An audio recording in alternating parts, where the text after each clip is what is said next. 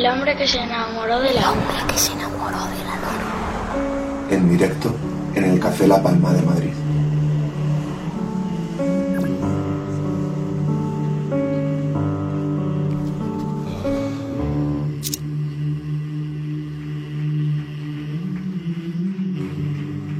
Vamos con el último de los bloques de la edición 282 del hombre que se enamoró de la luna.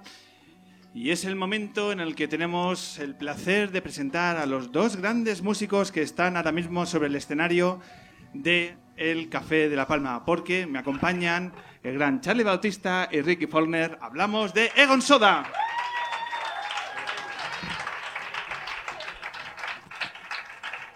Muy buenas. Gracias. Gracias, amigos. Ricky Charlie, muchísimas gracias por citaros con el hombre que se enamoró de la luna. A vosotros.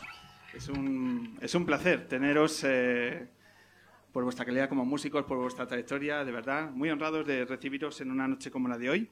En primer lugar, ¿os ha gustado Dumi? ¿Os ha gustado...? Claro, mucho. Son buenísimos, joder. ¿Conocíais eh, estos, estos proyectos? De antes. De ahora no. Pero de ahora no, pero por fin nos hemos visto. Bueno, pues muy recomendable. La verdad es que está siendo una, una velada muy especial. Y tenemos a Egon Soda, esta banda de Barcelona que vosotros, Ricky, sois muchos más. Tenéis aquí una representación de, de lo que es. La representación madrileña tenemos realmente. Los otros no, no tenían complicadete. Tenía complicado. Pero sí, bueno, ahora hay, la mitad del grupo está realmente instalada en Madrid ahora mismo y la otra mitad en Barcelona. ¿Qué hacéis por Madrid estos días? Esperar la primavera mucho, que llegue de una vez.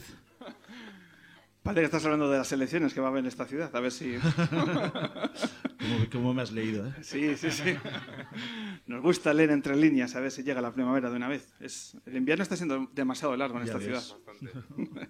Lo primero que nos gusta de, de cuando hemos estado buceando en la trayectoria de Egon Soda, cuando recalcáis que sois fundamentalmente, hablando de la delegación de, de Barcelona, ¿vale? Porque ahora hablaremos de la irrupción de Charlie Bautista en, en el proyecto, pero que fundamentalmente sois un grupo de amigos de colegio. Me gusta Sí, mucho eso esa... es. Es nuestro primer grupo, en realidad, de, de todos nosotros, del, del- del núcleo duro, digamos. Y estamos tocando desde los 17 años o así. ¿De, qué- de- de qué, ce- ¿De qué instituto, de qué colegio hablamos? Instituto Técnico de Eulalia. ¿En dónde está? Que yo desconozco. En Barcelona. Barcelona capital. Sí, sí.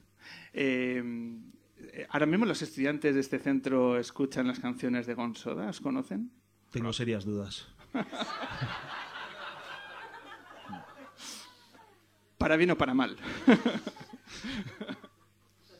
Yo qué sé. Yo qué sé, ahí, ahí- ahí- lo dejamos. ¿Cuál es, eh, vosotros sem- ah, siempre habéis tenido eh, este, este toque que a mí me gusta mucho, ¿no? Y cuando me pongo ahora a pensar con las dificultades que tienen ahora mismo el acceso a la música los, los adolescentes, ¿no? Me proyecto, Ricky, cuando ten- eh, tenías 16 o 17 años, que es hace nada.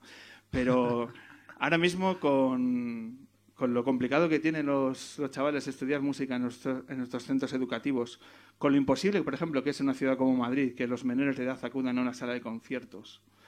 Eh, yo no sé si va a ser posible que se repiten historias como la que nos están contando de Gonsoda, decir, "Jo, ese grupo Hombre, del instituto que siguen Lo de, tocando. las, lo de las salas, desde luego que sí, que es un- una cosa que habría que revisar urgentemente.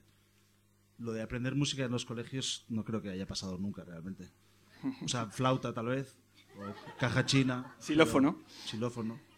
Pero la música se aprende cuando sales del colegio y te tomas una cerveza y te chocas contra un árbol y coges una guitarra y todo eso. Pero sí es cierto que es complicado, ¿no? Ahora para los chavales es por sobre todo énfasis en el por qué no pueden, en una ciudad como la de Madrid, no pueden asistir a, a los conciertos. No Y- lo sé, no lo sé. Y es que no me lo explico. Además, lo- se avala, les avala la idea de que venden alcohol o algo así, ¿no? Creo. Que luego venden alcohol en todos lados, ¿no? En cualquier bar y pueden entrar. Sí, un chaval de Madrid puede tomarse una cerveza mientras asiste a una corrida de toros en la Plaza de las Ventas con, con 16 años y, y no pueden asistir, por ejemplo, a este humilde programa de radio. Es una pena, es porque una- eh, a esa edad realmente es, yo es- creo que los recuerdos más heroicos de, de ir a un concierto y de disfrutar y de ¿no? y vivirla la- con, con máxima intensidad es a esa edad realmente, 16, 17, 18 años. ¿no? ¿Qué música escuchabais a esa edad? en- La que tocaba, imagino, no sé, Britpop. Vosotros habéis tenido esa, esa aurea de grupo misterioso que es complicado de, de verle en concierto, ¿no? que os ha restado a lo largo de, de algunos años. Eh, ¿Habéis podido romper con esa, con esa imagen? Espero que sí. Mm, Nosotros no somos caros de ver, digamos. o sea, no- vamos allá donde nos llaman. Lo que pasa es que igual no nos llaman tanto. Entonces nos escudamos en eso que mola más para, para que parezca. Pero en realidad ganas las tenemos todas. Y Charlie, ¿cuál es el momento en el que se te llama, eh, te llama Ricky o, o Egon Soda para decir, mira, eh, apareces en un momento importante ¿no? del, del proyecto, en la grabación del segundo disco, y, y cuéntanos cómo fue esas primeras sensaciones, esas primeras horas con, con estos músicos grabando las canciones. Pues casi, casi fue más el previo. O sea, estuvimos hace cinco años y pico. Vamos a acercarnos al micro, compañeros. Hace cinco años y pico más o menos, pues, pues nos veíamos Ricky y yo, nos conocimos, quedábamos, salíamos juntos, íbamos a algún concierto. Oye, vas a ser el teclista de mi grupo. Ah, vale, vale, muy bien. Se quedaba. Otoño. Oye, que vas a ser el teclista de mi grupo y además vamos a grabar en enero seguro. Ah, vale, muy bien, muy bien. Marzo. Oye, te lo juro que hablo con los chicos ya y lo tenemos claro. Dos años después. Dos años Sí, después. sí, yo no me lo creía. Dos años después. Sí, sí, así me dijo, oye, mira, que, que si te vienes. Y digo, bueno, pues, pues vale, pero ¿alguien me conoce allí? O sea, ¿sabéis cómo toco? No, no me había visto tocar nunca. O sea, ni siquiera, no sé, era un poco un bastante fe- fe- sí, fe ciega completa. Y nada, pues llegué allí, cogí mi coche y aparecí en el estudio 600 kilómetros después y, y ahí estaban todos con los brazos abiertos y, y amor hasta ahora. ¿Por qué no cambiaste de opinión a lo largo de esos dos años? ¿Por qué Charlie Bautista Claro, tenía- oye, o sea, es que- tengo una suerte bastante. Porque seguía Es que de- no, digo, no lo sé, no lo sé. Tampoco sé por qué se lo pedí la primera vez, realmente. Porque Así yo no lo había visto bien. tocar nunca. ¿sabes? Era solo por lo que hablábamos. Pensaba, es que tiene que ser él, seguro. Charlie, que todo viene de un desliz al final, ¿eh? Cuidado, ten cuidado. Que... Bueno, esto tenía que ser así. No, fue increíble, la verdad, cuando llegó, porque él, él tampoco conocía al resto del grupo y, y- y- y fue facilísimo, se puso a tocar, todo el mundo se quedó con la boca abierta y ya, y hasta ahora. Del, del- de la grabación del disco, aparte de la aparición de, de Charlie y sus primeros momentos con Egon Soda, he leído una anécdota que habla sobre unos bailes de Shakira eh, por, por- por allí, por los estudios. No, no sé muy, muy bien.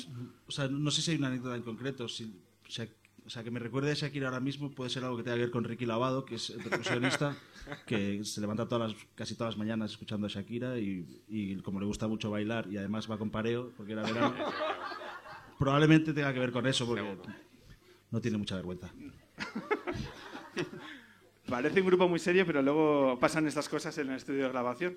Así que, bueno, sirva de anécdota para también esos momentos que yo creo que son muy necesarios, ¿no? Cuando eh, unos músicos se meten a grabar, también esos momentos de distensión son absolutamente Claro, claro. importantes, ¿no? Para, para el clima, porque son muchas horas y son muchas cosas las que ocurren en, en ese proceso. Claro, totalmente. De hecho, lo, lo organizamos un poco para provocar eso todo el rato. O sea, La fue- sabrosura, ¿no? Fue un Pues- poco vacaciones, en el fondo. Vacaciones que se planearon a lo largo de dos años. Exacto. Venga, pues vamos a escuchar la, la primera canción, si os parece. Muy bien. ¿Qué, ¿Qué os apetece tocar en este momento? Vamos a tocar Vals de Pequeña Mecánica, que es una canción de Ferran, como todas las de este disco, que, que nos encanta y no sé. Vamos a probar. Hay que decir que, que ni Charlie ni yo somos los guitarristas del grupo, con lo cual tenemos un poco de percal ahora mismo. Haremos lo que podamos, ser, no sé, benevolentes, Si nos están escuchando en Barcelona los guitarristas, que. que lo sentimos mucho. Claro.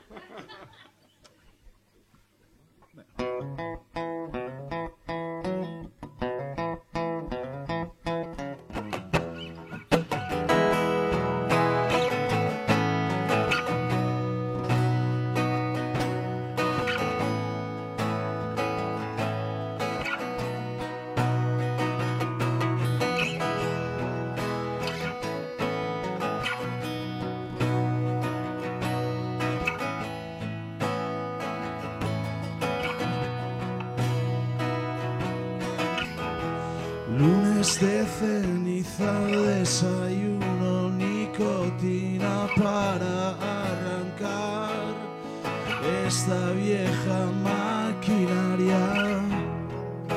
Y quiero mejorar, y quiero que Javier Marías esté orgulloso de este orangután, sentado a esperar cambio improbable en el mercado que me haga escalar enteros en el Nasdaq. Estoy en alza, estoy en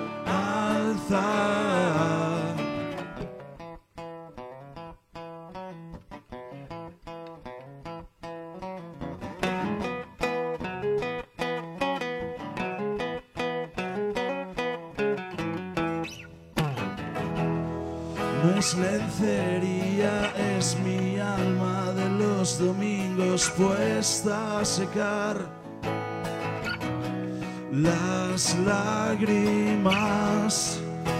Y antes de llegar a segar la hierba por debajo, bailemos un buen rato sentados a esperar un cambio improbable en el mercado que nos haga escalar enteros en el Nasdaq. Estamos en alza, estamos en alza.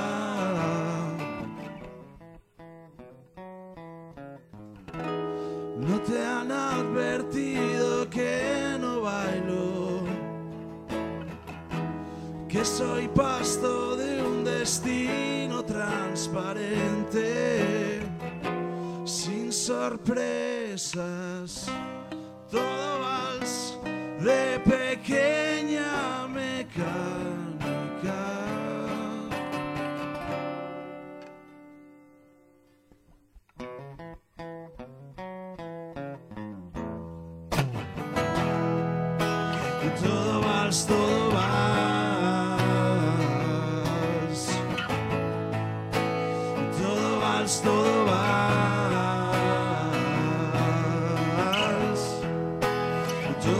Todo vals, todo vals. Todo vals,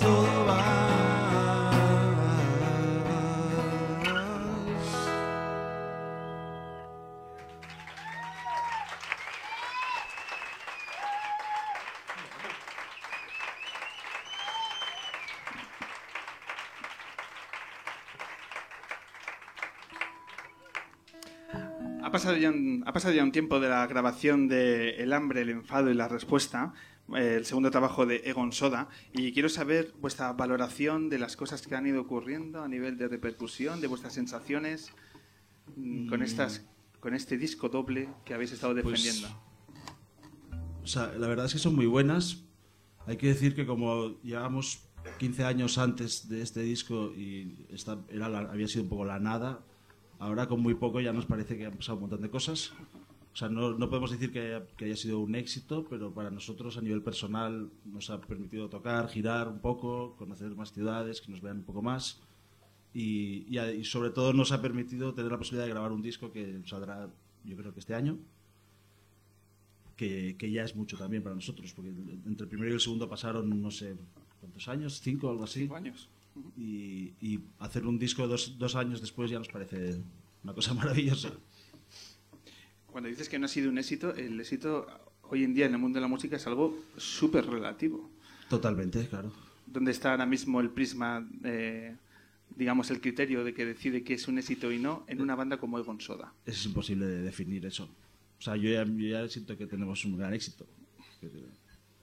¿El éxito ahora es el mismo que hace 10 años? Nada es como hace 10 años. O al menos ni siquiera nosotros somos como hace 10 años.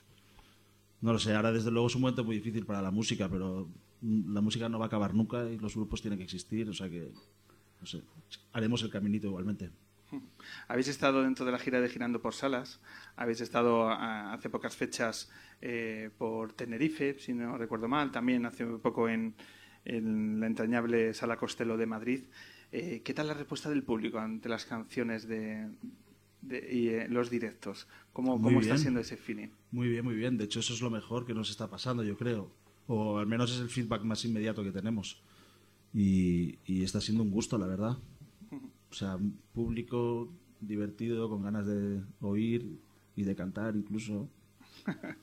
Decías que ya está eh, eh, elaborándose, ya tenéis eh, en, en mente el, el nuevo disco de, de Egon Soda.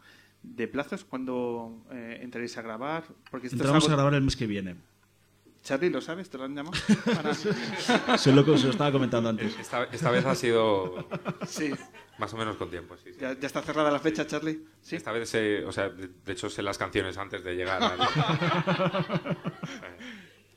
No, No, sois no, los de mismos hecho- que hace 10 años porque evolucionáis a mejor, ¿no? Le contáis las canciones. le- Claro, claro, material. No, está no, en la gloria, vamos. De hecho, es- esta vez hemos estado trabajando Sí. hace un mes o así, hemos estado mirando un poquito lo, lo que íbamos